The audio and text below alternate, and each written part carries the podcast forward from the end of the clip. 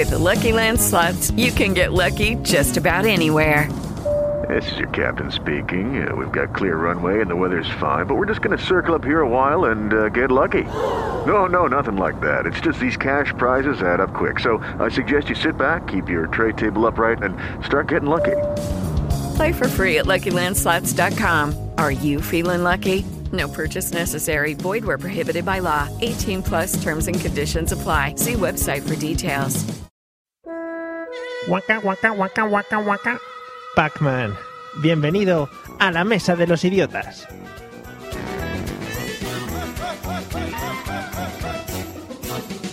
Hoy nos acompañan Jauma del podcast Madafaka y Fran Blanco.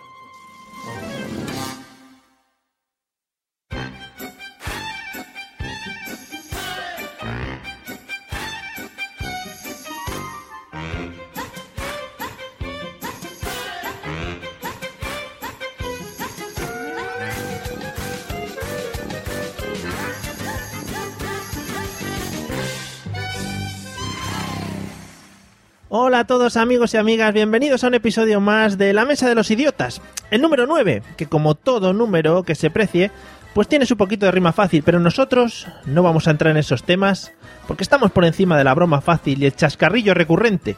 Somos de humor inteligente. Bueno, más o menos, algo así. Y para el episodio de hoy contamos con los mejores invitados que hemos podido encontrar debajo de una piña en el fondo del mar. Por un lado, un afamado podcaster balear, el cual tiene la posibilidad de decir que el nombre de su podcast es uno de los más jodidos de pronunciar de toda la podcastfera española. Siempre te tienes que dejar algo por narices. Voy a ver si lo digo bien. Bienvenido desde A Now for Something Completely Motherfucker, Jaume. Hola, ¿qué tal? ¿Lo he dicho bien? Hola, ¿qué tal? Sí, lo has dicho bien. Lo he clavado, ¿no? Joder. Es que lo llevo, lo llevo entrenando toda la tarde, o sea que eso tiene, tiene su mérito. Se ha notado, se ha notado. Bueno, bienvenido. Eh, y por el otro lado, uno de los que podríamos denominar como luchadores del podcasting, amante de la radio, tuitero, estudiante, deportista en Gallisport, que esto me lo tengo bien aprendido, y una de las caras visibles de Radio Podcastellano. Bienvenido, señor Fran Blanco de la Noche. ¿Qué ganas tenía ya de decir esto? Ver- ¿Verdad, hijo? Que quede tiempo. Hola, Mario ¿qué tal? ¿Cómo estamos? Bien, muy bien, muy bien. Aquí, nada, hablando un poquito delante del micrófono, como siempre. Sí, no, para no variar. Que, para no variar. Bueno, y para completar este quinteto, tengo como siempre a los colaboradores más salseros de toda la podcastfera española. Yo es que no puedo hacer estas cosas. Por un lado, la Gloria Estefan Gaditana, siempre luchando por conseguir su Cádiz libre. Trae el meneíto incorporado en la sangre. Bienvenido, señor José Arocena. ¿Qué tal? Hombre, yo soy madre Cuba Libre siempre.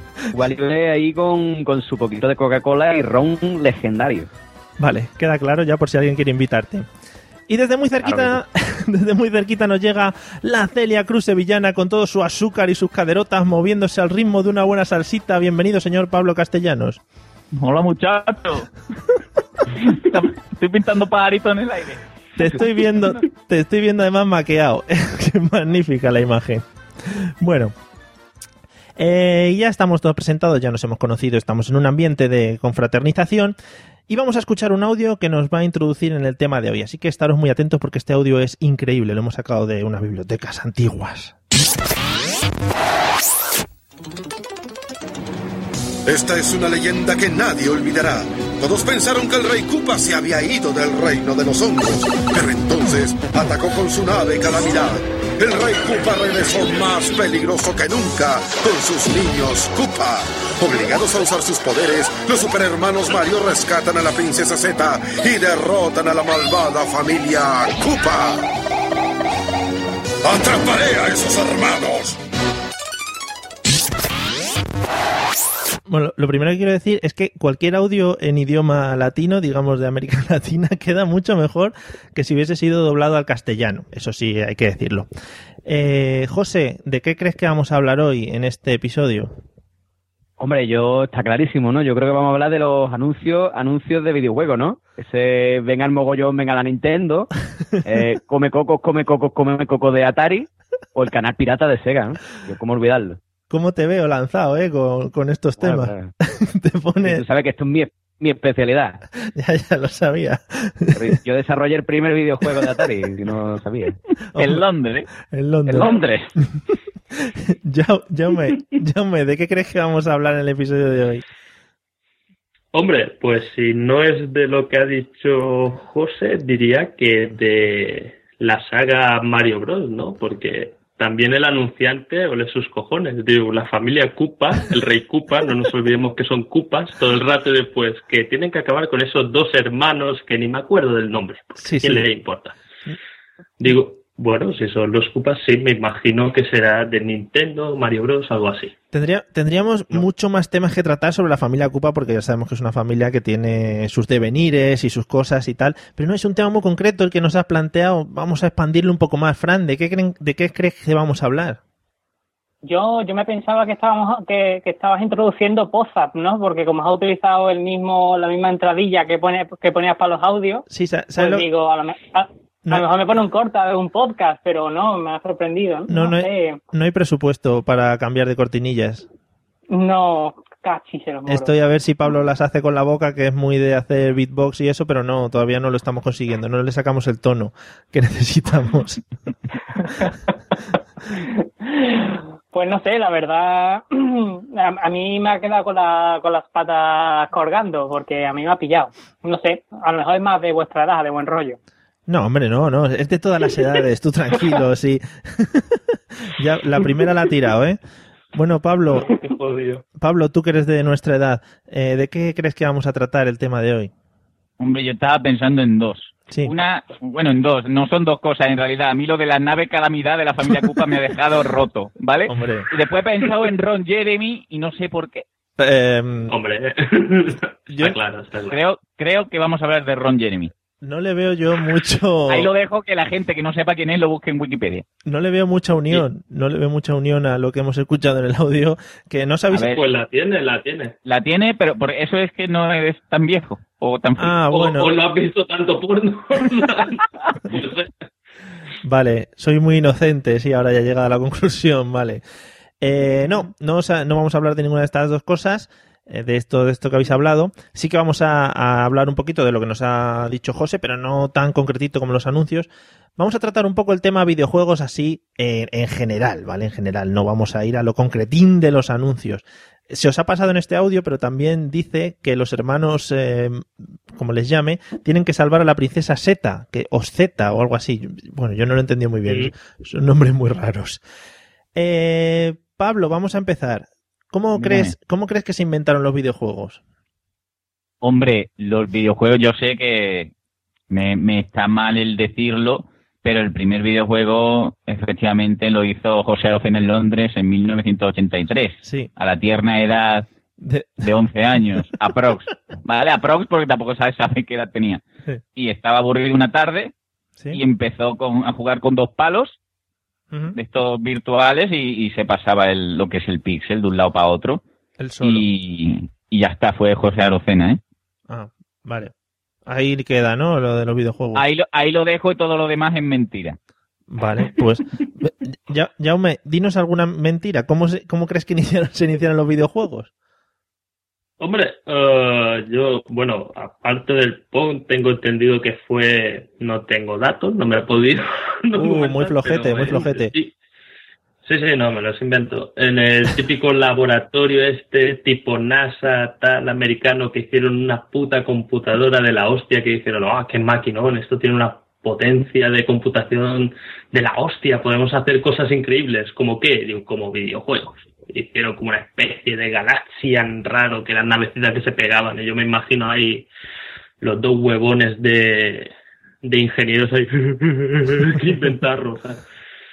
Sí, una cosa así fue. A mí ya me lo has vendido, ¿eh? Yo si lo reeditan o lo que sea, ya me lo estoy comprando. Bueno, está, está un tema muy importante que yo no sé si a la gente que nos escucha y a vosotros mismos ha venido, que yo me imagino todo esto que estaba contando Jaume de todos los tíos en bata, que es muy Con gafas, con gafas. Efectivamente, sí, sí. Sí, sí, sí, es que es así. Después igual no llevan ni pantalones debajo, pero van con bata y dicen, hostia, Hombre, sería ¿cómo, lo suyo. cómo me pone la ingeniería? ¿sabes? De ahí salió lo que luego conocimos como el joystick. No, no llevar pantalones y tal. Y, y qué fresquita es una bata, ¿eh? Que se agradece. Claro. Fíjate, cómo nos lleva un tema a otro, ¿eh? Siempre salen, salen el tema de llevar cosas colgando. Siempre es un tema que nos gusta tocar. Que nos gusta No, tocar. gusta claro. En fin. Bueno, Fran, eh, ¿cómo crees que, es- que aparecieron los videojuegos? ¿O cómo crees que nacieron los videojuegos? ¿O por qué nacieron los videojuegos?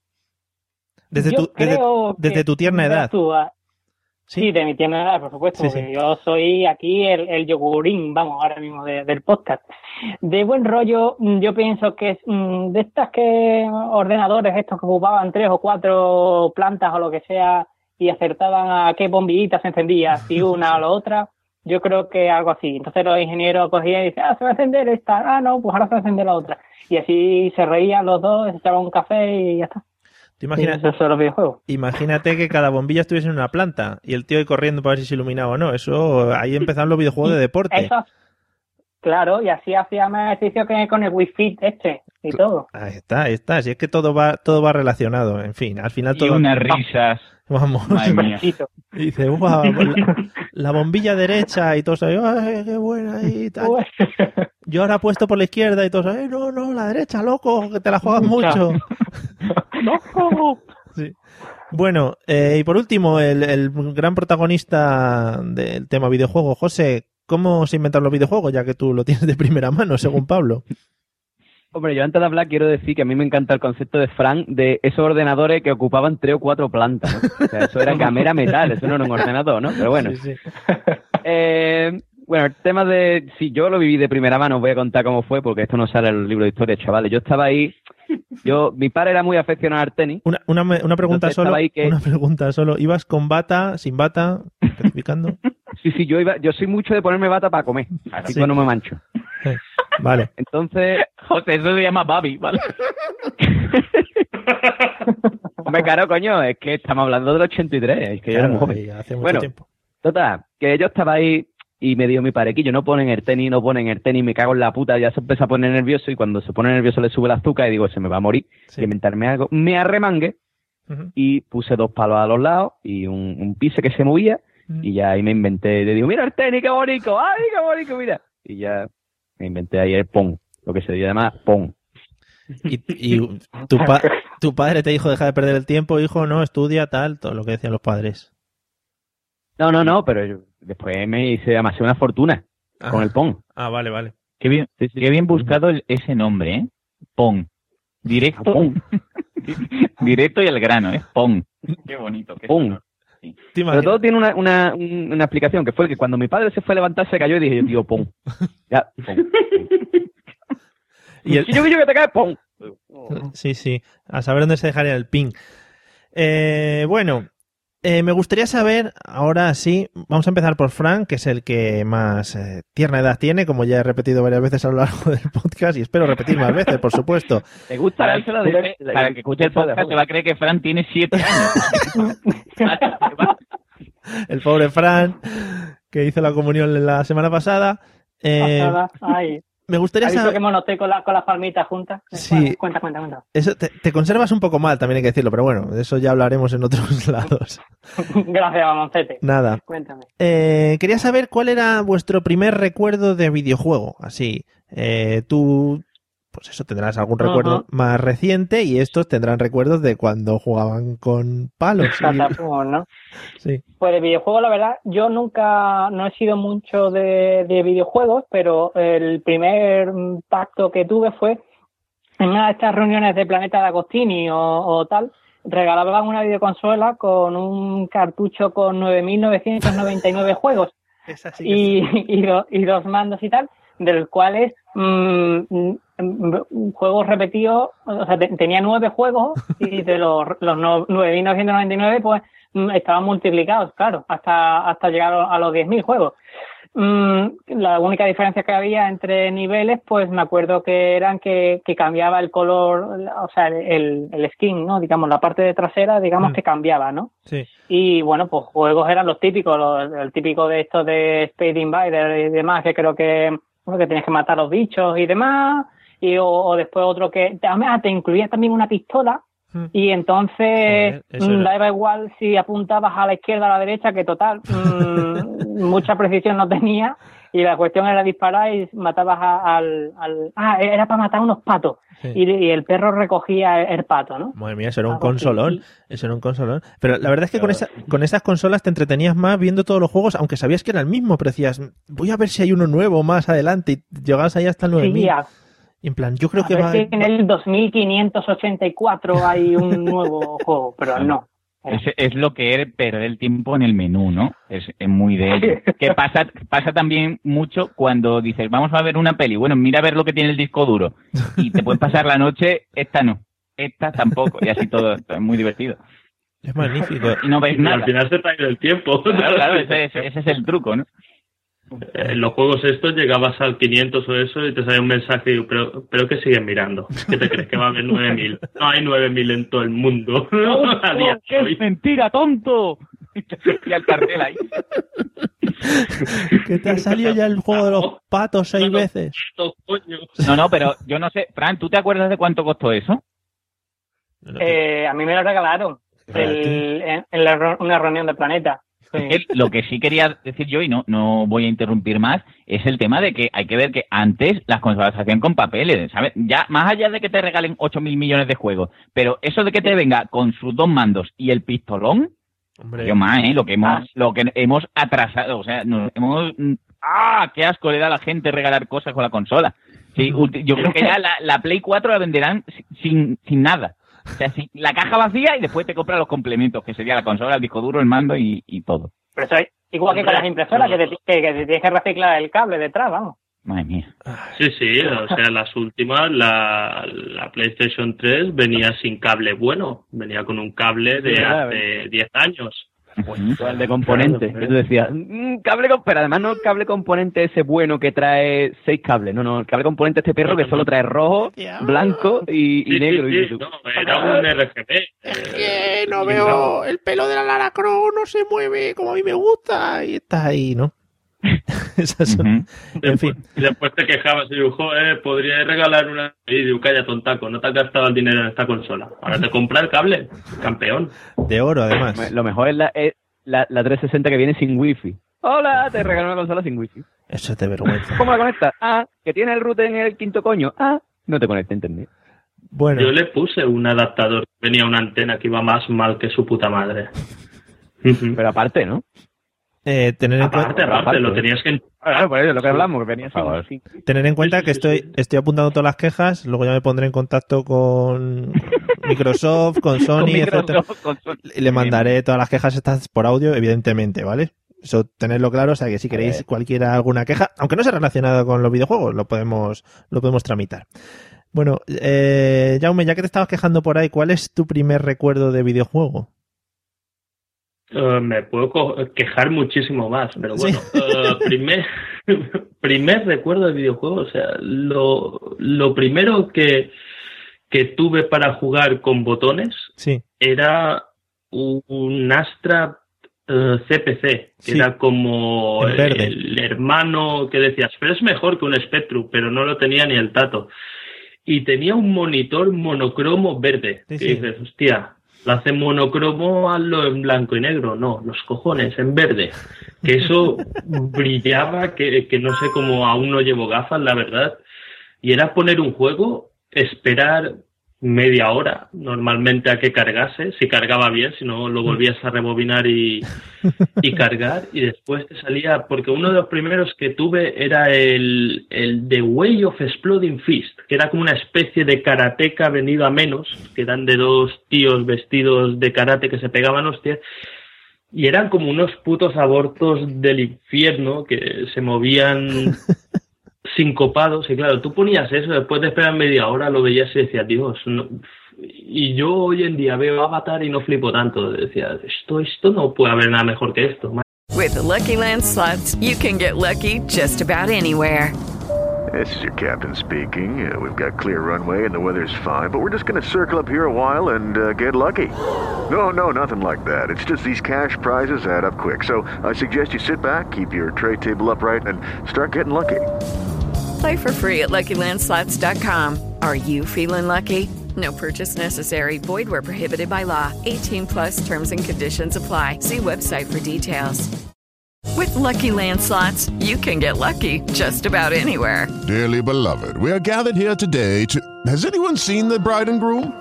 Sorry, sorry, we're here. We were getting lucky in the limo and we lost track of time. No, Lucky Land Casino, with cash prizes that add up quicker than a guest registry.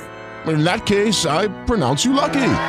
Play for free at LuckyLandSlots.com. Daily bonuses are waiting. No purchase necessary. Void where prohibited by law. 18 plus. Terms and conditions apply. See website for details. Sí. ¿Dónde, ¿Dónde llegarán? ¿Dónde llegarán con estos videojuegos? Además- Ahora, claro, ahora ves el Call of Duty. hostia, la anti-aliasing que es una mierda, se le ven los cantos. o sea. Estamos- Además- nos, nos hemos echado a perder.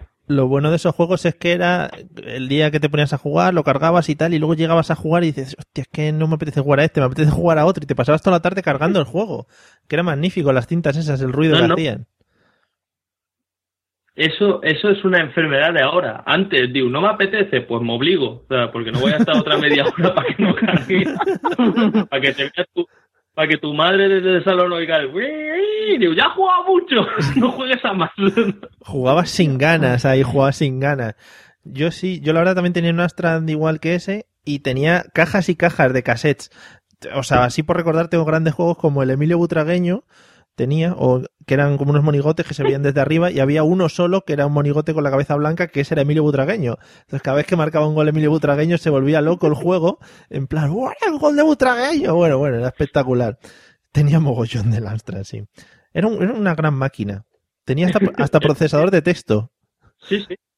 Para unas prisas. Tú decías, "Ay, Vaya, tengo que vaya, escribir. tengo que... hacer ya- Sí, en plan, hasta que- programar con Basic. Sí, yo, yo me acuerdo porque lo que decíamos antes de jugar con una, había un juego que era el Ride, que tenía en la portada, salía como una nave espacial súper molona sobrevolando el Kremlin, Sí. cosas de estas.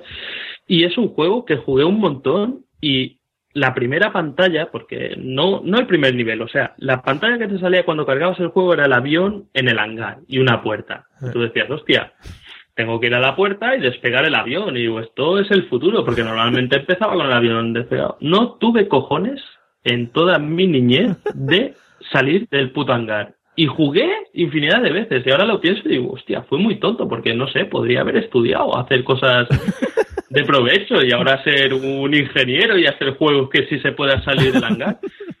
Pero era, Era dantesco, no sé qué puto truco. Igual el juego no le había dado para más y decía, ¿qué nos abra la puerta? Si estarán horas jugando, porque no te quejabas como ahora, no había internet para mirarlo ni nada. Es verdad. No. Es verdad, a ver cómo sabías los trucos. En fin, sí, grandes experiencias. Luego son espinitas que se te quedan ahí clavadas. Bueno, José, tu primer recuerdo con un videojuego, ¿cuál es? Hombre, eh, yo creo que mi, mi primer recuerdo con un videojuego. eh, aquí hay dos, dos, dos vertientes diferenciadas. Mi primer juego de ordenador y mi primer juego de consola. Por favor, por favor, ex- exponlas. Mi primera experiencia con un videojuego fue, eh, atención, el juego de Carlos Sainz. Bueno, Magnífico. Eh, Es un juego de 1990. Magnífico. En 486, no vea cómo corría eso. Sí. Y, y bueno, había sido campeón del mundo Carlos Sainz, hay unas cuantas, creo que dos, ¿no? Dos veces en los 90. No sé. Yo estuve ahí con el Toyota Celica y eso era exquisito, exquisito. Más, era impresionante porque los recorridos no tenían curvas, sino que eran todos ángulos. Entonces, claro, Sí. no, tú corrías con el rally, pero no había una curva, era mm, un triángulo, así, Sí, sí. estaba guay. Y después recuerdo que yo, yo me imagino que sería el niño rico del barrio. Una vez fui a casa de un amigo y tenía una, una Super Nintendo, pero además era de la que acababan de salir, ¿no? Y tú decías, tío, oh, tío, qué guay. Y el tío no sé dónde había, había mm, robado el primer juego que había salido de bola de dragón. Y lo tenía en francés. en francés. Y era brutal. O sea, era, era mm, ahí fue cuando yo hice así de necesito una de estas. Lo necesito ya. Y ya ahí pues sí, pues ya pasó el tiempo, conseguí convencer a mi, a mis padres y a mi abuelo de que me compraran una Super Nintendo con el Super Mario World. Y ahí, ahí no había, ahí no había pistolitas, eso venía con un mando nada más y con el Super Mario World. Y no hacía falta más. No hacía falta más. O sea, con el Super Mario World me pegué yo por lo menos tres años, impresionante. Me vais a- me- como 40 veces. Me vais a sacar de una duda que tengo yo desde la infancia. Yo no tenía muchas consolas porque era un chico triste y estaba en la biblioteca estudiando siempre con mis gafitas y eso. Eh, ¿Cuál era la consola que tenía el Alex Kidd metido dentro? Porque había una que... La Master System, Master System. Y, y- La Master System 2. Cuidado. Cierto, cierto, cuidado. Cuidado. Calma, calma. ¿Y por, por qué tenía esa consola un juego metido dentro y cómo se accedía a él? Porque eso fue siempre un misterio para mí. Tenía varios, de hecho. Había, después sacaron una versión que tenía, tenía también el Sonic, ¿no? Ahí no, Mm, sí, pero esa no la recuerdo. ahí no, puede ser, puede ser.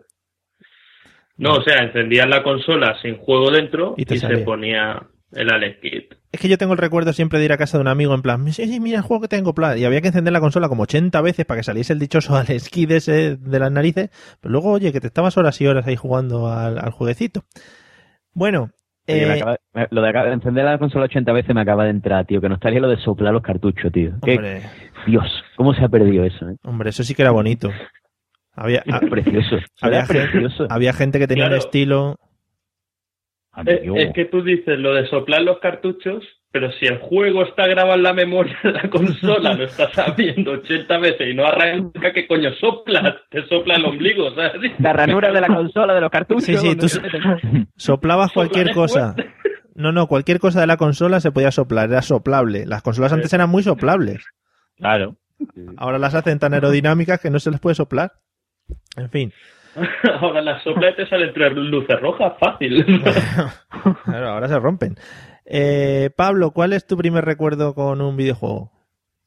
A ver, yo, yo quería un poco, o sea, igualarme a vosotros, porque yo tenía el- un Astran también, como decía yo, me este de, de- de- a, a lo Matrix, del color ese verde asqueroso. Pero también me he acordado de que mi primera consola fue una NES de Nintendo. Pero es que después me he acordado de que a lo que primero que jugué fue, si se puede considerar videojuego, que yo creo que sí, ¿vale? Lo digo desde ya. un Donkey Kong, ¿vale? Hombre, hombre. Que era de estas de estas consolas que se abrían por la mitad y tenía una pantalla como si fuese una Nintendo DS, pero viejuna, ¿vale?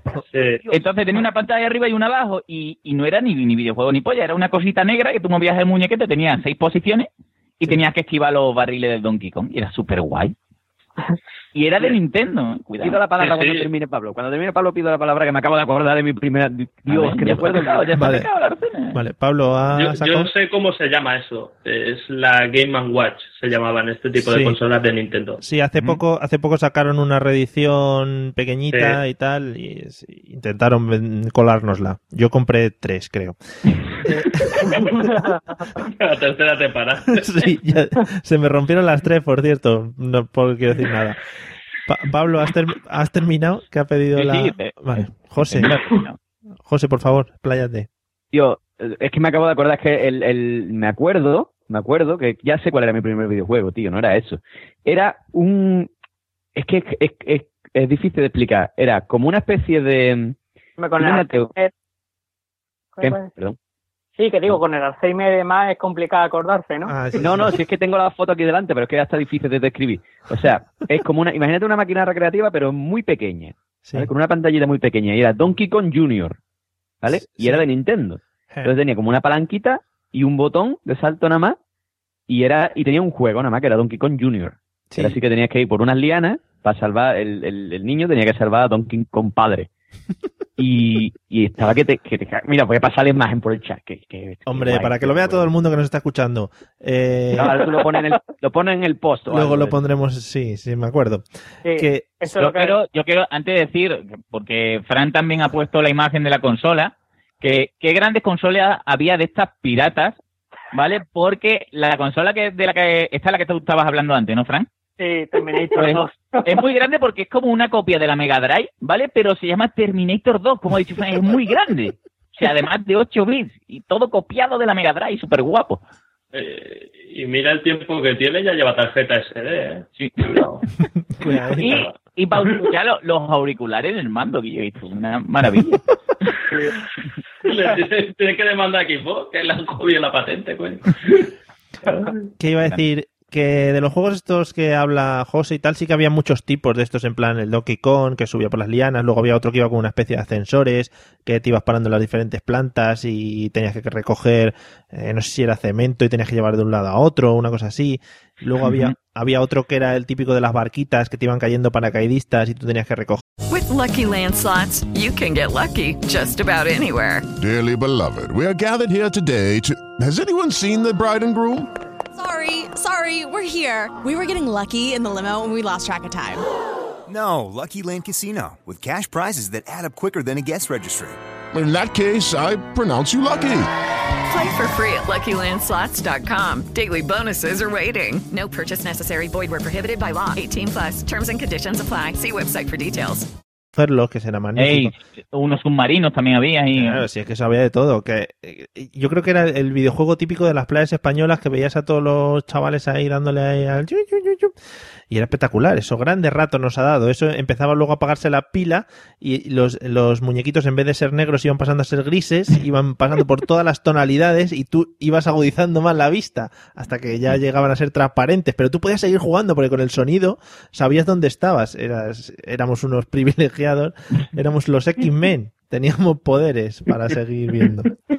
En fin, después de esta disertación mía que no ha venido mucho a cuento, vamos a seguir para adelante.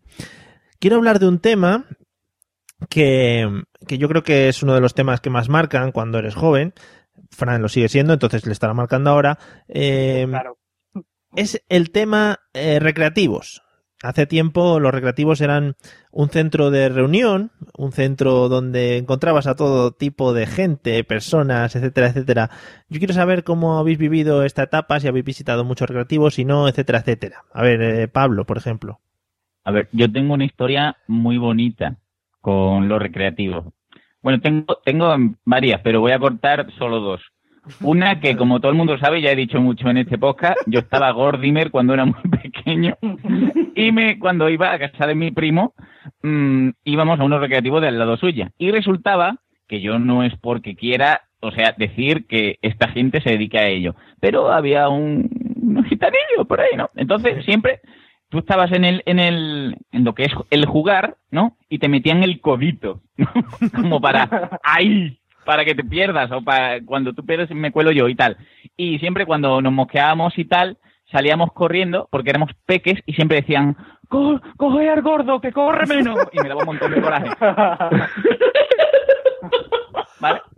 Y, y la otra historia más bonita porque mi abuela, la pobre, mm, eh, era súper buena gente. Mi abuela yo creo que es un- una de las personas más buenas gente que he conocido yo en mi vida. Y cuando yo me iba de, de vacaciones con mi primo y con mis abuelos, porque mis padres estaban trabajando, mm, mi abuela nos daba siempre 20, de- ahorrado durante todo el año, que era muy grande, que mi abuela tenía una hucha con monedas de 5 duros para cuando nos íbamos mi primo y yo a los recreativos, nos daba 20 duros en moneda de 5 duros y que nos durase. Y era muy bonito eso. Jugar con gente, a lo mejor que te tocaba la máquina que estaba tenía la derivación y te daba el calambrito, ¿no?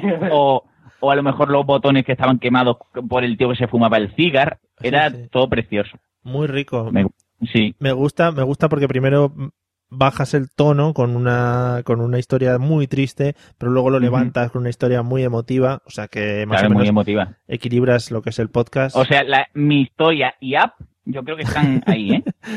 Me falta la música de fondo.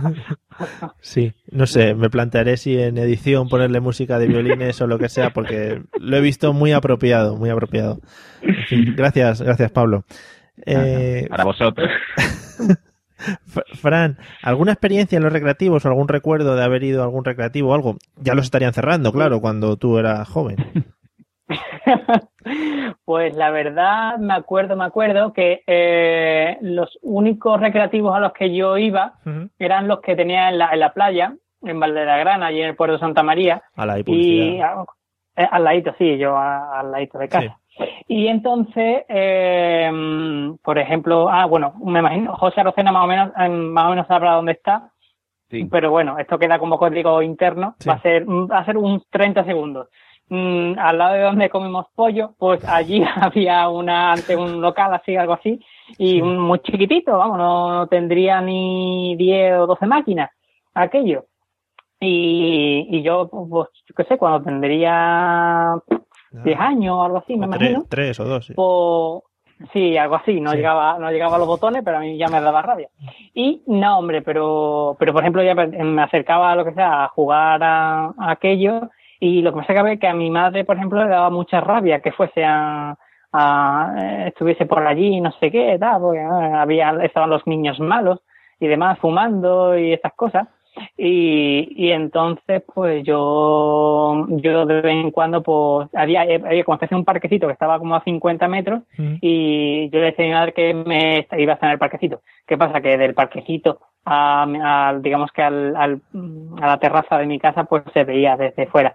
Y entonces yo lo que hacía es iba corriendo a, a los recreativos, veía cómo se jugaba una partida y me volvía rápido para hacer como el checkpoint, Joder, pues algo sí. así parecido. ¿no? Qué estrés. ya, ya luego más, eso es digamos que la experiencia que más al, al año al- o a los dos años cerraron aquello Claro. y ya luego pues mm, pusieron unos recreativos un poco más más grandes y ahí ya pues ahí ya jugaba a unos de unos paqueritos que me gustaba tela que se podía jugar hasta cuatro personas y lo era súper gracioso porque esos vaqueros si jugaban los cuatro a la vez petabas la máquina. Y o sea si parabas los cuatro a la vez petaba y el- muy bien Sunset no sé qué. Sunset Rider. Sí, Sunset Rider. Calma, El, del, el del poncho rosa no se lo cogía nadie nunca. Yo me, Ay, pero como que no, me, elegía yo Cormano, que tenía dos, dos Cormano, escopetas. Era buenísimo, era buenísimo. Yo, yo elegía ese también, era, era la caña, el 4. Pues todo el mundo decía, "Eh, el poncho rosa, maricón. Yo, yo para, yo, yo quiero, es que se me ha pasado porque es que Fran me ha recordado el uno de los momentos más álgidos de mi infancia fue un, un día que, que, que celebré mi cumpleaños al lado de unos recreativos y jugamos al Sunset Rider 4 y eché 500 pesetas en la máquina. Joder. No os podéis imaginar la de. Porque cada vez que tú echabas cinco pavos, el- la partida era. Y tiraba un, un tiro al aire. Pues pegaron seis. Era una salve, ¿sabes? Increíble, todo el mundo mirando y yo. Mi partida, 500 pelas, ya directamente. Además, en el monedón este 500 pelas súper grande. Súper orgulloso. Sí. Digo, me da- van a venir los gitanos vamos a salir. Que también, ya que lo ha comentado así por encima Fran, otro de los momentos bonitos de los recreativos o de una máquina de un bar o lo que sea, era cuando se te petaba la máquina y tenías que ir a pedirle el dinero al buen hombre que estaba allí que siempre te decía que lo habéis hecho a posta, que lo habéis hecho a posta, que se lo habéis pagado vosotros para que os dé el dinero, no sé qué, y tú ahí tenías que discutirlo, tal y tal.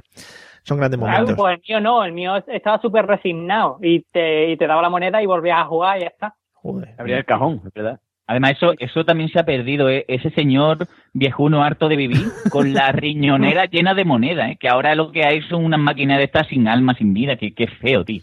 Y la, señor con, con las manos amarillas de fumar, amargado de la vida, es verdad, tío, qué pena. y la felicidad máxima cuando ese buen hombre o el que iba a revisar la máquina, por ejemplo, decía, venga a tomar, probar, y empezaba a darle una especie de palanquita secreta que tenían cuando ellos abrían la puerta y decía, "Cling, cling, cling, cling, cling, cling", y ala, y 200 créditos, y tú decías, madre, para mí, todos.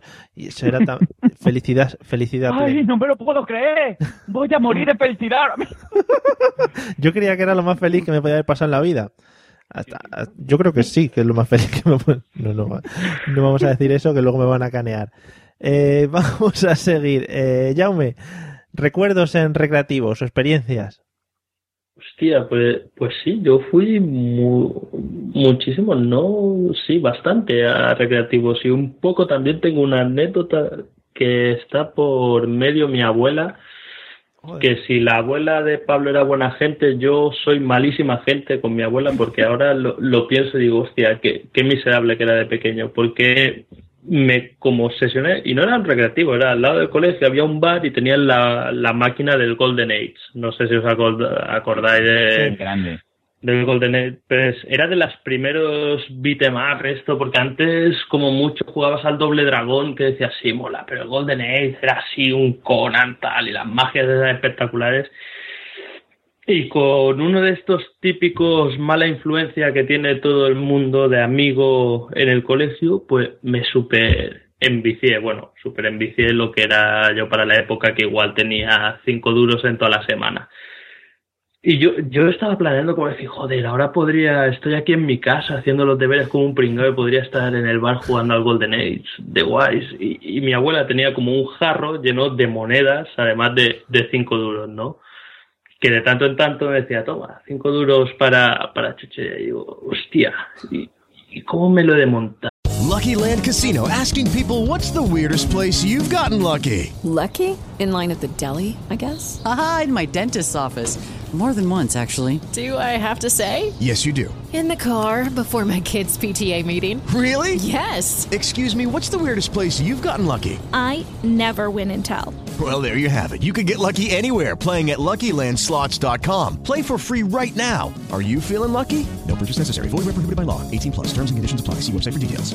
Hey guys, it is Ryan. I'm not sure if you know this about me, but I'm a bit of a fun fanatic when I can. I like to work, but I like fun too. It's a thing. And now the truth is out there. I can tell you about my favorite place to have fun. Chumba Casino. They have hundreds of social casino style games to choose from with new games released each week. You can play for free anytime, anywhere and each day brings a new chance to collect daily bonuses. So join me in the fun. Sign up now at ChumbaCasino.com. No purchase necessary. BGW. Void were prohibited by law. See terms and conditions. 18 plus. Y digo, coño, abuela, digo, voy a coger esto y cogí como un puñado que a mí ahora me parece un puñado enorme que debía haber, yo que sé, 300 o 400 pesetas en monedas. Y digo, necesito todas estas monedas. Y claro, lo típico, porque en mi casa, si hubiese dicho, para jugar a las máquinas, me canean, porque estaba como mal visto. Era una cosa de, de drogadicto y de desperdicio social. Y, y me dice, ¿y esas monedas para qué son? Y yo, mmm, para chicles. O sea, en la tensión, y yo decía, sí que mastica el jodido. y yo me pegué esa tarde una viciada y, y, claro, lo típico que cogen antes a un mentiroso que a un cojo. Cuando vuelvo, dice, ¿y los chicles? Y yo, ah. me lo comió con los amigos. Y yo, qué más tonto. Pues sí, un poco eso que dices, hostia, lo, lo que me he viciado y, lo, y el mal cuerpo que se me ha quedado. Sí. Además que siempre llegaba al mismo nivel que era el del águila, que salían los putos esqueletos negros, que no había cojones de pasárselo. Pero bueno, ya te, te, te, llevabas la viciada y toda la tarde habías estado feliz, luego ya cuando sí, llegas a casa... eso, pero después era como eso de sentirse mal, como, yo qué sé, como los que maltratan a la mujer o los drogaditos que dicen, ah, no lo haré más, no lo haré más, y el día siguiente estabas, oh, Golden Age, Golden Age. Es droga. Oye, y, y, y, ahora que, que has hablado del Golden Age, de lo recreativo, ¿no os ha pasado nunca esas grandes decepciones de tener vosotros vuestra consola de, de 8 bits, de sea la que sea, o de 16, y decir, hostia, porque a mí me pasó, ¿sabes? Yo, yo estaba súper enganchado a las tortugas ninja de recreativa y de repente veo yo que venden las tortugas ninja para mi consola, la NES de Nintendo, y voy yo todo súper emocionado. Y cuando me lo compra mi padre, lo pongo en mi casa y digo, pero esta qué mierda es. ¿Vale? ¿Qué? O sea, ¿te estás quedando conmigo o qué? ¿Vale? ¿Por, ¿Por, qué hacen esas cosas? Y si un juego... pasaba, con, pasaba con muchos juegos. Yo me acuerdo que había un juego de los Vengadores uh -huh. que era o sea, en, en recreativa era la polla. Y después tú lo veías en Super Nintendo y era una basura. Impresionante. Yo, yo, yo tuve el Golden Age de Master System. Uh -huh. que era una, como una cosa, una, una cosa. Una, ah, voy a hacer una interrupción antes de que siga. Jauma, yo te. Verás. Mejor que te corrija. Mejor que te corrija Cristo, ¿vale? Que es muy cabrón, eh. te, voy a corre, te voy a corregir yo, ¿vale? Golden Axe. Golden Axe. Eso. Es que yo, yo estuve en la primera recreativa en Londres del Golden Axe. Entonces, pues... Y además es profesor de inglés. Hola, la. No, eso es Francia. Sí, vale, el Golden Axe. Ahora ya no sé qué iba a decir, ¿no? No, sí, que lo tuve. Eh, Golden de toda la vida. Golden Pues tuve eh, el Golden Axe en Master System, que es un poco, o sea, te quitaban todos los personajes, solo podías llevar, parece al bárbaro, y cambiarle un poco los poderes y la máquina, o sea, el poder más alto hacía salía como un puto dragón que tiraba fuego por toda la pantalla, y ahí no, ahí brillaba un poco la pantalla, salían tres bolas de fuego y decías, anda, tira para casa, o sea, ya no hay nada más que ver. Sí, un poco, un poco sí, era decepcionante las conversiones para 8 bits. Pero ya te lo habías comprado, ya te habían soplado el dinero, así que sí, ya... ya... Y antes no, no había otra, ¿eh? Ya. Bueno, José, solo nos quedas tú. ¿Experiencias en los recreativos? Hombre, yo en mi experiencia en los recreativos son un poco, un poco bipolar, como todo, lo, como todo lo que me rodea. Porque yo tenía dos experiencias. Primero la de Cádiz, que en Cádiz no había recreativo. Claro, estarán había llegando bares ahora. con máquinas. Sí. A lo mejor había un bar normal, que tenía una máquina o dos. Y ahí de vez en cuando me echaba mis partidas, pero como yo era como Pablo, así un niño gordito, así que no tal, pues no iba mucho porque muchas veces me, que- me pegaban, ¿no? Y me quitaban el dinero, ¿no? Es así, Claro. es así de triste. Deberíamos hacer capítulo aparte para fauna de recreativo, ¿no? Pues yo me acuerdo de ese que se ponía, se te ponía la, la, la boca detrás de la nuca así a echarte la lenta y decir, te van a matar, te lo paso yo, te lo paso yo. Es verdad, Déjame que te lo voy a pasar. Déjame, anda. Eh, Madre ¿es verdad mía. o no es verdad? A mí me llegó a pasar, porque eso me pasaba, porque aparte de cuando se puso un poco de bajona esto de recreativos, ibas a la típica tienda de videojuegos que pagabas y te dejaban jugar, ¿no? A los juegos. Ah, es verdad, sí, sí. Y, y estaba jugando con un amigo un juego, y, y yo qué sé, como todo el rato que te dejaban media hora o algo así, había un chavalín detrás que decía, te lo paso, te lo paso, te paso un jefe, yo me lo he pasado este juego, qué malo que eres, pero vale la magia, te lo paso, te lo paso. Y cuando llevaba como media hora así, se para el tío y dice, por cierto, ¿qué juego es? Y dices, hijo de puta, y te lo has pasado. El tío era para ver si le daba el mando y seguro que lo mataban en cero coma, pero el tío ya había jugado. O sea, Sí. era matar. Había, había mucha Pues fauna que poblaba esos sitios. Sí, José. Sí, sí, sí. Es que digo que esa era mi experiencia en Cádiz, porque en Cádiz, bueno, pues yo iba, entonces, cuando iba, a- cuando jugaba una máquina, pues yo sé, cuando iba con mis abuelos a lo mejor al bar o con mi familia al bar, pues me iba para la máquina, ¿no? Pero siempre con mi familia que me resguardara allí de los gángsters. Porque Cádiz es un sitio muy peligroso. Sí. Pero después, nosotros en verano, eh, mi familia eh, de Canarias, de Tenerife, ¿no? Y todos los veranos nos íbamos a Tenerife, ¿no? Porque teníamos una casita allí y tal.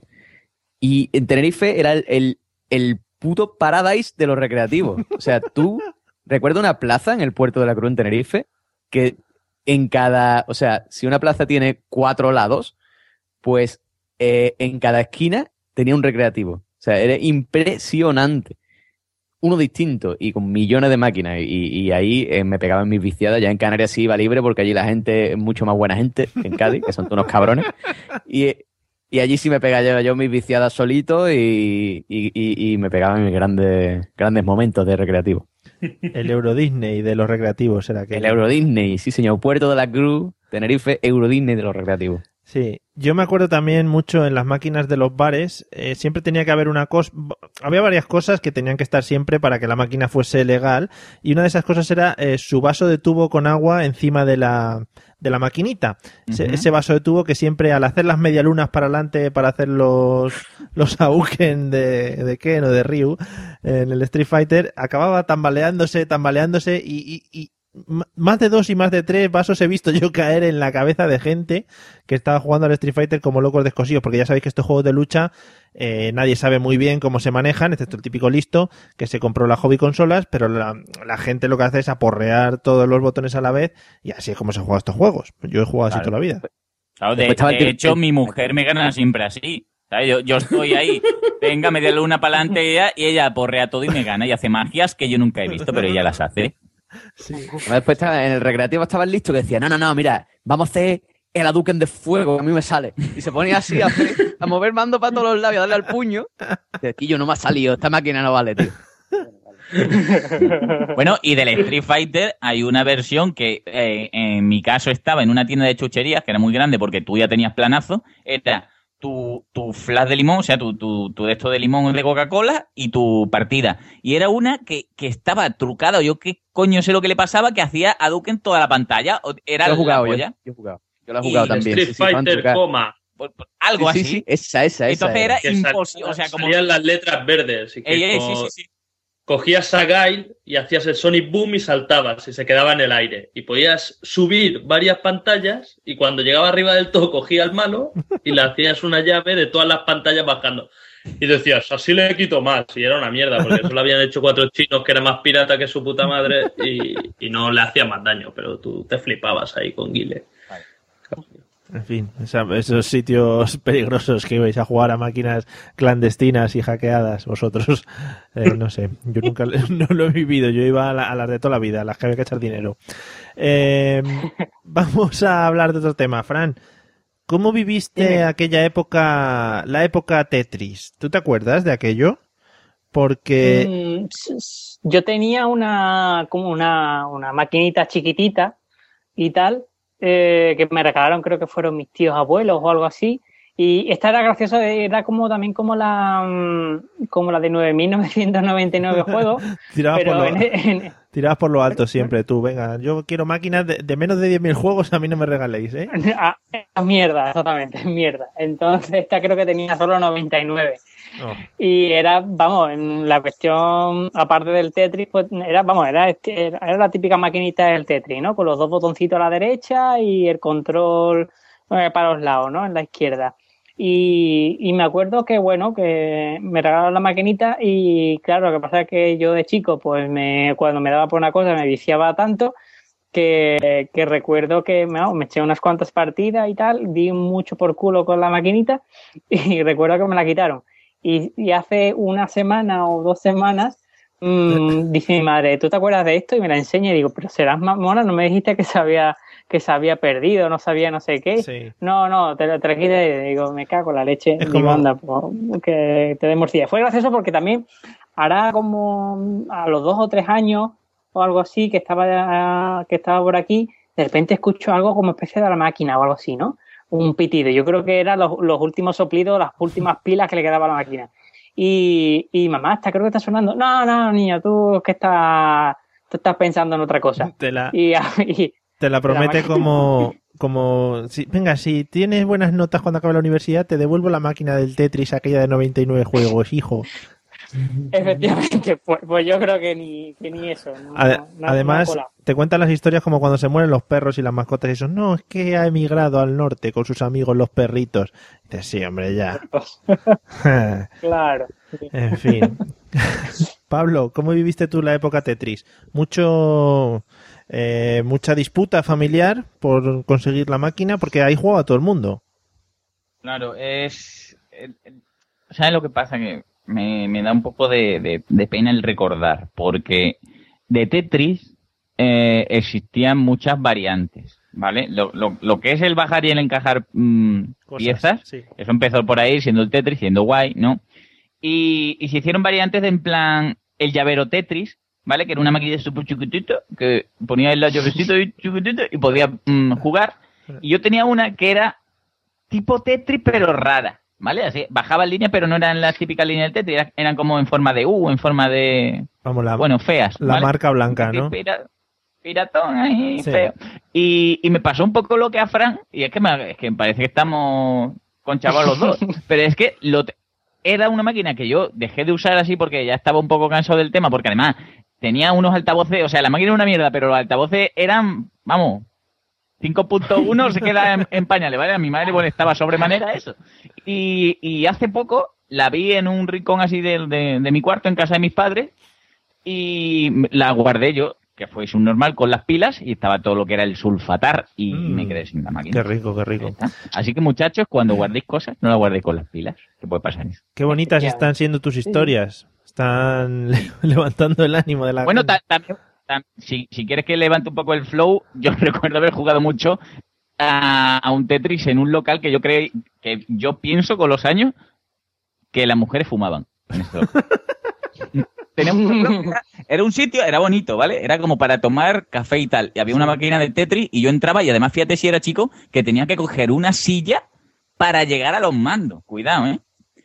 Y yo creo que ahí las mujeres fumaban. Había, había cosas raras, ¿no? Movimientos. Había, había tema, pero, pero a mí me trataban muy bien. ¿eh?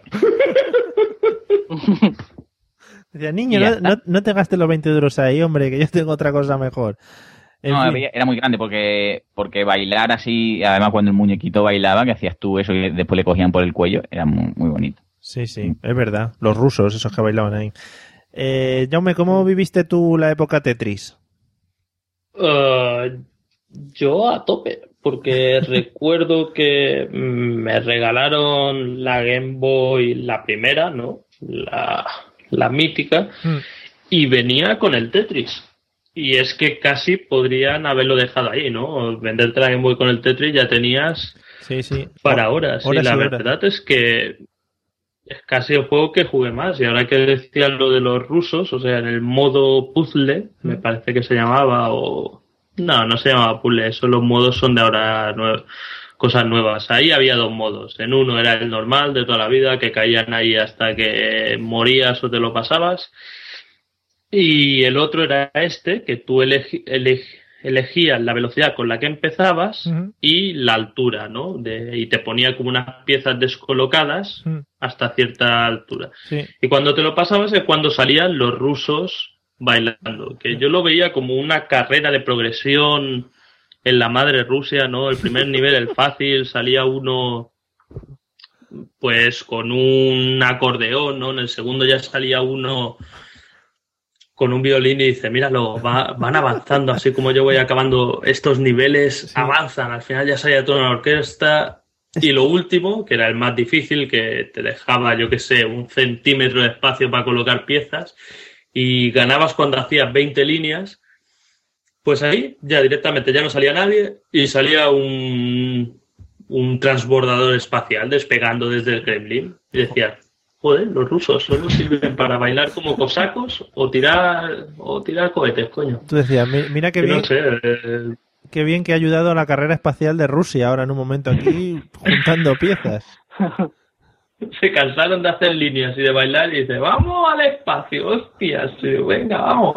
Sí, Sí, la- sí, sí, no, pero el Tetris es mítico. Después ya jugué al de. eh, al otro que jugué mucho es al de Nintendo DS también. O sea, las dos de Nintendo que sacaron como una versión moderna y ahí ya había modos, rollo 3D en cuadrados y hostias de estas. Pero bueno, al que jugué más es al clásico y este tenía el- la gracia de que como ibas pasando niveles, pues te salía en la pantalla de arriba como un nivel de un juego de, de NES, ¿no? O sea, tú hacías líneas y salía Mario que se pasaba la pantalla, ¿no? Sí. Mataba a un gomba y se metía en el castillo. Y así hasta los 20 niveles que lo pasabas. Sí, Muy bien. Muy bien. ¿Y, ¿Y tú, José, cómo viviste la etapa Tetris? ¿O tú no eras de estos Hombre, yo juegos? tengo que decir que. No, lo vi, lo vi una cosa curiosa, porque yo tuve un despertar tardío al Tetris. O sea, yo, yo cuando era pequeño, muy pequeño, eh, alguna vez jugué a la recreativa del Tetris, pero claro, yo era tan pequeño que yo, mm, con mi imaginación de, de joven, de niño pequeño, yo lo que pensaba es que con las piezas tenía que construir el castillo que se veía al fondo. Entonces, claro, como cada vez que hacía una línea se rompía, decía, joder, nunca voy a conseguir hacer el puto castillo. Y entonces, pues ahí lo dejé. Eh, eh, esto es verídico. O sea, nunca nadie me explicó cómo funcionaba el Tetris. Nadie me explicó, no, no, ¿qué tienes que hacer? Cuantas más líneas hagas, mejor. No, sino yo me imaginé que tenía que construir castillo. Y entonces ahí lo dejé. Hasta que eh, un día me compré un Nokia de esto así ya mayor, ya adolescente, Sí. y venía con el Tetris y me pegaba unas vistiadas impresionantes, mm, además en el excusado. O sea, yo estaba ahí en el... todo lo que era apretar, no y sé- ahí me ponía yo a jugar. No sé por qué hoy- hoy os ha dado por ser tan, tan, tan finos. Uno dice las señoritas que fuman, otro dice el excusado, cuando otro día venimos aquí hablando de, de todo lo que sea alegremente. Hombre, ¿no? hombre, hoy nos hemos puesto bien. que- Bueno, venga, pues va, va, venga, Mario. pa- cuando estaba gimnando, ¿no? Y todo lo que estaba era ahí apretando yo el ferete. Ahora ¿no? sí. Pues entonces, ahí. Pues entonces eh, me ponía ahí a jugar Tetris y me pasaba las horas muertas. Y yo creo que muchas veces, eh, mm, yo creo que más de una vez mi madre pensó que me estaba, me la estaba tocando, pero en realidad estaba jugando al Tetris. Eh, yo, yo he pensado una cosa, Mario, como eh, es que, verdad, ya me, me ha recordado que en el Tetris, o sea, cuando hacía, cuando pasabas de pantalla, había como fuegos artificiales, ¿no? Sí. Yo creo que eso es la clave de- para que un videojuego triunfe, porque en el Mario, por ejemplo, cuando pasas pantalla también, si lo has hecho bien, suenan, o sea, hacen fuegos artificiales. Y las fanfarrias. Eso- y es que una fanfarria ayuda mucho a que un videojuego triunfe. Porque creo que sí, tío. Ahora, yo, por ejemplo, si, no sé, uno que se juega mucho, un Call of Duty, cuando te pasas, matas a una fase tal, hubiese una fanfarria, yo creo que vendería más. Venga y los trompetas. Ahí lo dejo. Los Final Fantasy lo petan. ¿Por qué? Porque después de cada batalla hay una fanfarria. Magnífico. Tú mete, mete trompetas. Los gráficos déjalos aparte, pero mete trompetas y eso, vamos, triunfa, vamos, sube como la espuma. Es verdad, Pablo. Hay que apuntar eso. Ahí, ahí lo dejo, ¿eh? Ahí lo dejo para después ya quien quiera pillar la idea que la coja. Incluso voy a meter fanfarrias al final del podcast. O'Reilly Auto Parts puede ayudarte a encontrar un taller mecánico cerca de ti. Para más información, llama a tu tienda O'Reilly Auto Parts o visita oreillyauto.com. O'Reilly. para ver si, si levantamos. Claro. En fin. Eh, bueno, hemos tocado un poquito la época Tetris también, que fue una época que conmocionó a este país. Todo el mundo sabía jugar, todo el mundo sabía de lo que hablamos. También podríamos hablar horas y horas del Comecocos, por ejemplo, que también fue un juego que... Bueno, yo creo que eso a la gente de mi edad nos tocó menos, pero, pero también hemos jugado bastante. Luego sacaron muchos, muchos derivados, como la señora Pac-Man y el Comecocos 3D, y ya, bueno, empezaron ahí también a, a pirársele y se convirtió en algo ya un poco enfermizo. Me gustaría saber, a ver, atención, ¿eh? Si tuvieseis, si tuvieseis que elegir un juego de todos los que hayáis podido jugar o hayáis podido ver, o incluso que no hayáis podido jugar, que veíais de lejos y era vuestra ilusión jugar siempre, ¿con cuál os quedaríais? A ver, José, que yo sé que tú tienes muchos. Uf, qué complicado, tío. ¿Uno nada más? Sí, chico, ¿qué quieres? Complicado. Ay, ay. Pasa, pasa, tengo que pensarlo, ¿eh? Tengo que pensarlo. Vale. ya, ya, ya, me, ya me lo tienes claro. Ah, sí. El Sengoku 2 de Neo Geo. ¿Ves? Es una persona que lo tiene claro. Ah. ¿Cómo se ha quedado? Porque ahora lo he pensado. Porque ahora hoy en día no existe esto de decir, ah, me he quedado con ganas de jugar este juego, porque más o menos o, o te la suda un poco o lo juegas. Pero cuando tenías una Master System o con un poco de suerte una Super Nintendo, una Mega Drive, decías, joder, Sony, cómo mola. Después te ibas a la típica tienda de desalmados donde tenían expuesta la Neo Geo con estos cartuchazos que eran como placas de recreativa, bueno, no eran como placas de re- recreativa, eran placas de recreativa y había estos beatemaps míticos como el Fatal Fury 3 Special, el Art of Fighting y entre ellos el Sengoku 2, que era uno de una especie de Final Fight de ir avanzando eh, con personajes modernos, pero en el Japón medieval, ¿no? y tenían poderes y se convertían en un Tengu gigante, un lobo y cosas así. Decías, ah, esto, las dos cosas que más me gustan, los videojuegos y cosas así japonesas bolonas. Y, y te quedabas con la espinilla porque, eh, claro, eso no podía jugarlo en Mega Drive. Y en Master System jugabas al Golden Age o en la NES a las Tortugas Ninja y te dabas con un canto en los dientes.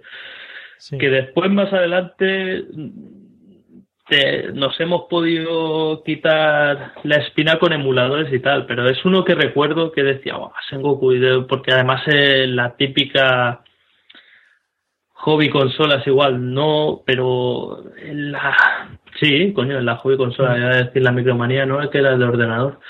En la Hobby Consola que decían, no, oh, es Goku, siempre, siempre los cabrones ponían los juegos normales y hacían un especial de no sé cuántas páginas con el típico juego de Neo Geo, ¿no? Que era casi siempre de lucha y te explicaba todos los personajes y tal, y decías, ah, qué dientes más largos me ponen. Porque era, en aquella época era una consola que costaba unos 90 mil pesetas y cada cartucho valía unas 30.000 pesetas, depende de la memoria que gastase.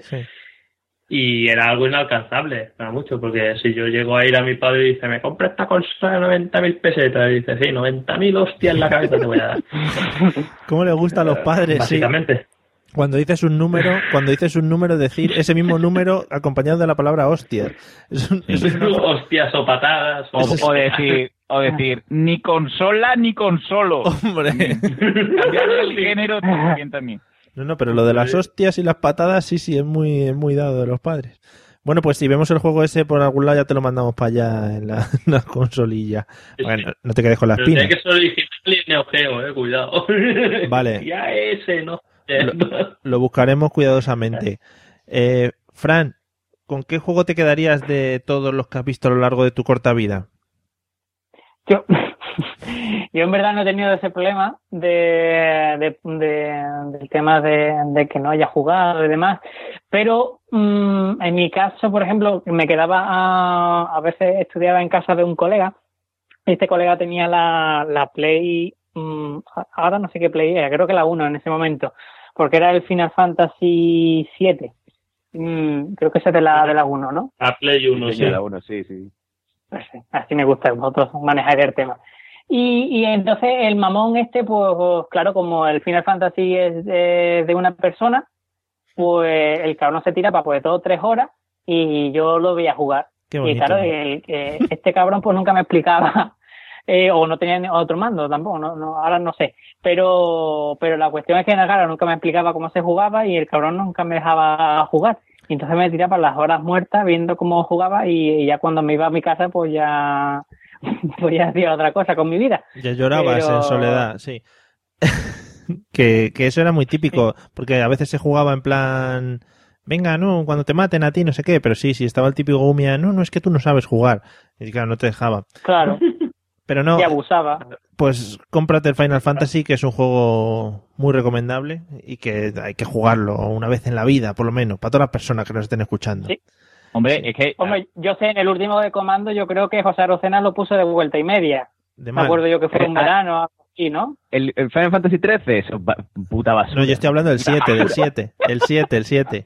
Ah, no, el 7 no, el 7, el 7 la leche, el 7 eh, El 7 impresionante. es- Tú sabes que yo, el Final Fantasy 7 de PlayStation, lo vendí original hace un par de años y me saqué una buena pasta. Sí, sí, eso es un- era una obra de arte, era una maravilla de juego.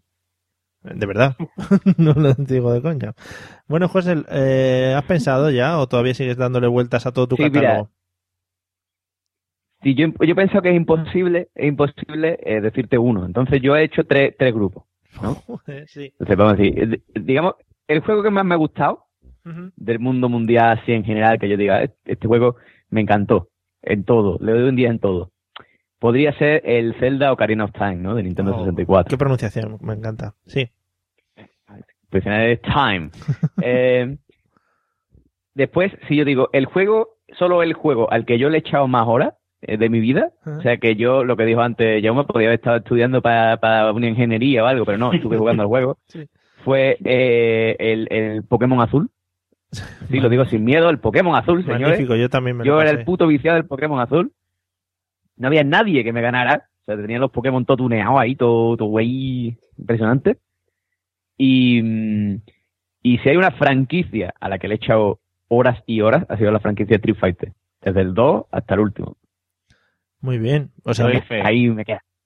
muy bien estructuradito, me ha encantado. La respuesta la tenía pensada y no sé si te habrás hecho un croquis o algo. Sí, sí, se me ha puesto aquí a, a- a maquetar. Digo, ¿cómo lo hago? Espérate, a ver. Vale, Ya vale. Me ha salido solo. Muchas gracias, muchas gracias por tu tiempo y por la dedicación que le pones al tema. Nada, de nada. Hasta luego, chavales. Venga, hasta luego, gracias. Eh, Pablo, quedas tú nada más. Yo quería hacer, bueno, una reflexión sobre lo que hemos hablado antes de lo que lo que estaba contando Fran, ¿no? Antes había una frase que, que ya aún me lo sabe de sobra, porque de hecho en el, el videoblog que hacen ellos es vida o pantalla, ¿vale? Que, que era, si te mueren, juega el otro, o si no, cuando pase la pantalla. En el caso de Fran, yo también sufrí eh, lo que es el ni vida ni pantalla. ¿vale? te jodes y mira, ¿vale? Pero es muy bonito jugar en conjunto, ¿vale? O no.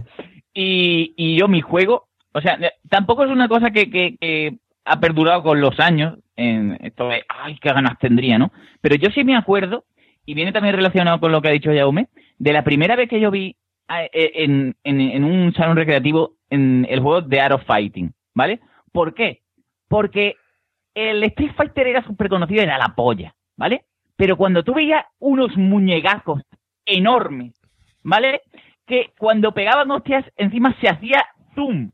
Y le pegaban hostias al otro y el nota se le ponía la cara hinchada y moradita. Y para colmo hacían Hadouken de eso, del tamaño de Oklahoma, decía yo, pero esto qué coño es? Es magnífico, ¿vale? Y, y con, con eso me quedaba yo, que después echaba cinco duros y me duraba nada. Porque Sí. eso era dificilísimo y además jodido, jodido. era jodidísimo. Y yo me acuerdo, había uno que era, me parece que era Robert, el de la coleta, que hacía unas patadas y además me encantaba porque era muy Bruce Lee de ¡Ya! Y ahí con la... Increíble ese juego. Magnífico. Robert García. Ey, Robert. García, correcto, correcto. Yo, yo tengo una anécdota muy, muy buena de Art of Fighting porque me acuerdo yendo a EGB, no sé qué curso sería, que vino un tío espitoso que dijo, hostia, saca un Street Fighter que es la hostia, que tiras cames gigantes y además, ojo al dato, además los, los personajes crecen. crecen y sí, cargan energía y se vuelven grandes. Digo, hostia, hay que verlo. Y después lo vi y claro, no crecían, era el zoom, pero en, en ese tiempo era una cosa inconcebible en una recreativa que hubiese zoom, ¿sabes? Decía, oh, crece, no, madre mía. que además me acuerdo porque, o sea, ya la media luna, si eras un poco raro como yo, que no tengo muy buena sincronización, ya decía, hostia, la media luna, la media luna vale, pero ya un Shoryuken, jodido, pues en este, para hacer el kame este que dice Pablo, había que hacer adelante, atrás, la luna entera, o sea, de izquierda a Mira, derecha, es dos que- veces que- adelante, atrás. o sea, Es lo que iba a decir, todo el mundo, o sea, todo el mundo decía en el Art of Fighting el que molaba era el río, ¿no? Todo el mundo decía, Dios, el kimono naranja con el pelo naranja, pero cágate para hacer cualquier magia, o sea, era impresionante. eh, además, eh, era una pasada. Después estos movimientos los- lo, lo heredaron también en el King of Fighter, y el King of Fighter era igual, o sea, estaba súper guay, porque estaba súper guapo los, el diseño de los personajes y todo, pero para hacer cualquier movimiento, cágate, vamos. Eso. Era un poco, un poco ver lo que es la Neo Geo, ¿no? Decir, ¡ay, Omar! Y ya está. Porque decían, tenemos el joystick este tan enorme de puta madre, hay que darle salida. O sea, no vamos a hacer que haga los ataques especiales apretando dos botones. Han salido grandes personas, grandes coordinaciones de, de aprender a hacer esos grandes movimientos en las consolas. Porque sí había gente realmente que lo sabía hacer de verdad. Y decía, no, es que yo me lo aprendí. Y dices, más arriba, patada, no sé qué. y No miraba la pantalla ni nada, miraba los botones. Era espectacular esa gente. Bueno, tengo una última pregunta rápida que es de respuesta rápida para vosotros y nos vamos a ir, ¿vale? Vamos a empezar por Fran. Fran, Dímelo, diga, So- cuéntamelo. So- ¿Sonic o Mario? Mm, papá, yo creo que de Mario. A mí me gustaba más Mario. Sí, no sé. Sony, la verdad es que he jugado poquito y vamos, los dos he jugado en el PC, porque claro, yo de consola poquito, excepto la Terminator 2, ¿no? Pero Sí, eso no, Terminator 2. eso va a ser que no, ¿no? Pero, pero creo que Mario mola más que ese, que, que el, el- ¿cómo es? El, el Púas, ¿no? El erizo, sí. sí. El Eriza, exactamente. Jaume, Sonic o Mario? Ah, Racionalmente tendría que decirte Mario, pero te voy a decir Sonic. Porque, no sé, me sigue, aún sigo siendo un ceguero re- resentido de juventud. Y aún me parece que el carisma de los primeros Sonic y de los primeros juegos, porque después lo que han hecho, madre mía, aún dices, hostia, qué chulo. Mira cómo corre el jodido. Y además no es fontanero, tiene un trabajo guay, que es ser erizo. Sí, sí. Hombre, ¿quién no quiere ser erizo en la vida? Efectivamente. Mira, mira el de Genesis, ha llegado lejos. El rizo, ya ves tú. Míralo. Vale, pues uno, uno a uno. Entonces, Pablo, Sonic o Mario? Yo Mario Forever. Forever and ever. Forever. Yo, es que, y yo de hecho, vamos a ver, me regalaron hace poco una mm, Game Boy algo, no sé, una chica, sí, y tenía el Mario y yo eh, no quiero más. O sea, el Mario da horas de diversión forever. Y, y ya si es Mario Kart, ya apague vámonos. sí. Es que, es que apague y sí, sí, vámonos. Mario, Mario es un grande, un grande de los videojuegos. Bueno. Y José, te he dejado para el último para que cierres eh, Sonic o Mario. Hombre, yo soy de Mario Forever. Ya que lo he dicho, mi primer juego fue el Super Mario World y, vamos, no mi primer, mi primer juego es de Super Nintendo. Y, y, y, y Mario, Mario. Excepto, para mí del Sonic solo se salva el Sonic Adventure 2. Lo siento, Jaume. Ya estamos, ya estamos, el 3D y los primeros Sonic de Mega Drive, coño. El Hombre. Sonic 2 no hay nada mejor que eso. Mario Pero se si no, convertía en pero- Super Guerrero. Super Guerrero de espacio, no, pues ya está. Es verdad. Pero si no tenía, acabado, pero si no tenía, no tenía objetivo. O sea, yo en el Sony no sabía lo que hacer. Sí, pero tú ibas corriendo para adelante. Y nada más que tenía que correr para adelante. Entonces, tenía pantalla, tenía un montón de cosas inexploradas por arriba tuya. Un montón de cosas inexploradas por abajo tuya. Pero nunca la llegaba a ver. Porque nada más que era correr para adelante. No, a veces te encontraba un muelle y te tiraba para atrás y después te...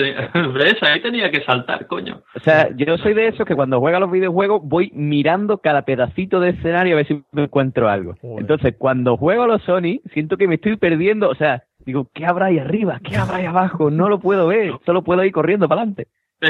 No, no, eso solo puedes si te ofuscas en correr, pero realmente hasta te podías parar, ir por otros caminos y buscar cosas. te acaba el tiempo, te acaba el puto tiempo. Sí. Eh, pero, lo- por, por ejemplo, la forma de morirse de Sonic era mucho mejor que la de Mario, que saltaba ahí, abría las manos mirando a cámara, el pobre erizo, y, ¡ah! y caía. Eso era magnífico. Era, vamos, caían los, los anillos. Y además tenía un, un compañero casi tan gay como Luigi, que era Tails, sí, que eso- volaba con la cola. ese es un básico. Tienen que tener todos los héroes un compañero gay porque si no, no se ven reforzados en su heroicidad, efectivamente. Aunque tampoco queda muy claro la, la sexualidad de Sonic. Bueno, luego le sacaron un erizo rosa como para, para fortalecerlo, ¿no? Eh, parecido. Era azul, coño, era, era macho. Eso, Ah, no, si no, no sería azul, hostia. Es verdad, es verdad. Seguimos, como siempre, azul hombre, rosa mujer, eso va a misa, donde sea. Efectivamente. Bueno, bueno, pues ha quedado más o menos claro que nos quedamos un poquito con Mario, se ha quedado un poco solo Jaume, pero bueno, no pasa nada, todo el mundo tiene, todo el mundo tiene sus, todo el mundo Lo tiene sus queremos, rarezas, todo el mundo tiene sus rarezas, no pasa nada. Y me parece que vamos a ir despidiendo ya el episodio de hoy. Porque hemos hablado de muchas cosas y además nos ha quedado un episodio que yo creo que es para todos los públicos, sobre todo para mucha gente que le interesa el tema de las consolas. O sea, para, Para los más jóvenes. o sea, Sí, para, sí, para- para nadie. Eh, en fin, si habéis llegado hasta aquí y sois amantes de las consolas, pues ya sabéis que tenéis que hacer. Mandarle una Neo Geo nueva con no sé qué juego que hablaba antes, que se me ha olvidado a Jaume, y ponerle un poquito a tono a, a Fran con, con el tema de las consolas, porque anda un poco, claro, dentro de su juventud, pues un poco perdido. Eh, y yo antes de irme quiero despedirme de ellos también y darles las gracias por haber participado con nosotros. Así que muchas gracias Jaume por haber estado con nosotros. Espero que te hayas pasado un ratito bueno aquí hablando de estas cositas con nosotros. Sí, genial. A vosotros por invitarme. Nada, hombre, pásate ahora por el catering que te lo ha preparado todo Pablo ahí con mucho cariño. Fantástico. Y Fran, muchas gracias también a ti por habernos deleitado con tus experiencias de juventud. Ya siempre viene bien una bocanada de aire fresco dentro del podcast. en la, en la podcastfera y demás es que soy casi imprescindible, ¿no? De buen rollo. Pero no, muchas, muchas gracias a vosotros por, por invitarme y ha sido todo un placer. Así me gusta, que nos vayamos todos con placer. Eh, Hombre, ahí. y Pablo y José, como siempre, muchas gracias por haber compartido. Yo sé que os ha gustado porque os he visto rabiosos y encendidos con algunos temas. Así que nos veremos en el próximo episodio, que por cierto es el episodio número 10 ya, que ya llevamos unos cuantos. Podéis, de- Eh, eh, ¿Quién habla primero? podéis decir algo si queréis. Tiene Tampoco. que, tiene que nombrar, si no, no. Ah. Venga, oye, pues nada, que muchas muchas gracias. Es un capítulo raruno este capítulo, ¿eh? Sí, sí, sí. dado ahí una cosa Para, perso- para personas específicas va a ser. Sí, porque yo, yo creo más que nada, hoy hemos hablado, siempre hablamos desde lo que es el sentimiento, pero nos gusta más hablar de... Ah, ¿no? Sí. Y ya está. Vale, bueno, no me he enterado muy bien. Lo, lo trataremos para el próximo episodio. Venga. Eh, y para los que nos habéis escuchado, sabéis que podéis encontrarnos en nuestra página web, en la mesa de los idiotas.com. También podéis encontrarnos en arroba mesa idiotas en Twitter y en el programa de la sexta, así nos va, de Florentino Fernández. ¿Vale? Que ahí salimos más o menos a la mitad del programa con unas personas que no somos nosotros, pero también se llama igual que nosotros.